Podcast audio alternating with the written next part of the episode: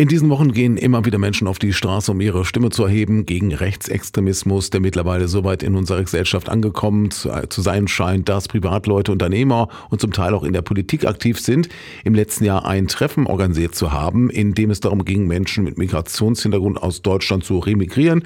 Und äh, Klaus Tietze vom Arbeitskreis 27. Januar in Bad Pyrmont sagt dazu, gerade vor diesem Hintergrund ist das Erinnern an die Taten der Nationalsozialisten zwischen 1933 und 1945 45 wichtig. Das Ganze kommt in eine Zeit, in der wir mit Erschrecken mit einem, von einem Ereignis hören, was in Potsdam stattfand. Und wenn man sich das vor Augen führt, was bedeutet das eigentlich? Kommen diese bösen Geister zurück?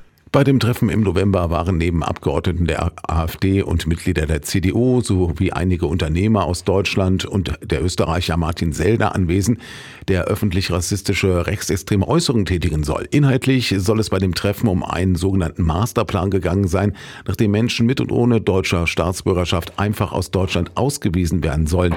Klaus Tietze sagt dazu. Hier spricht man, ohne es direkt auszudrücken mit einem Begriff, im Grunde genommen wieder davon, dass Arier nur das Recht haben, hier in Deutschland zu leben. Das heißt also Blutdeutsche, nicht die, die deutsche Staatsbürgerschaft haben. Das spielt gar keine Rolle.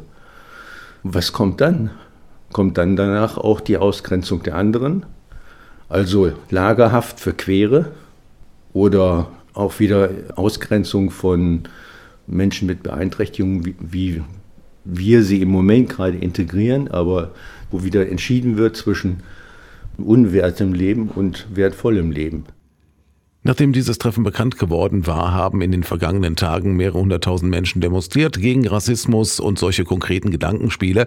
Und dieser Widerstand sei wichtig, gerade wenn man die deutsche Geschichte auf die deutsche Geschichte schaut, so Tietze. Man hat damals diese Verbrechen eingestellt, weil sich ein erheblicher Anteil von der deutschen Bevölkerung dagegen ihre Stimme erhoben haben. Die haben protestiert weil es ging unter anderem auch um ihre Verwandten, die dort ausgegrenzt und vernichtet wurden.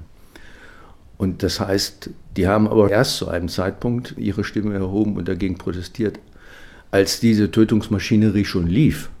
Da waren schon Hunderttausende tot. Und im Moment ist es so, da stellt sich die Frage, wann erheben wir jetzt in der heutigen Zeit unsere Stimme? Und da scheinen wir mit den Demonstrationen, die momentan laufen, mit den Berichten, die darüber gefertigt werden, scheinen wir auf dem richtigen Weg zu sein.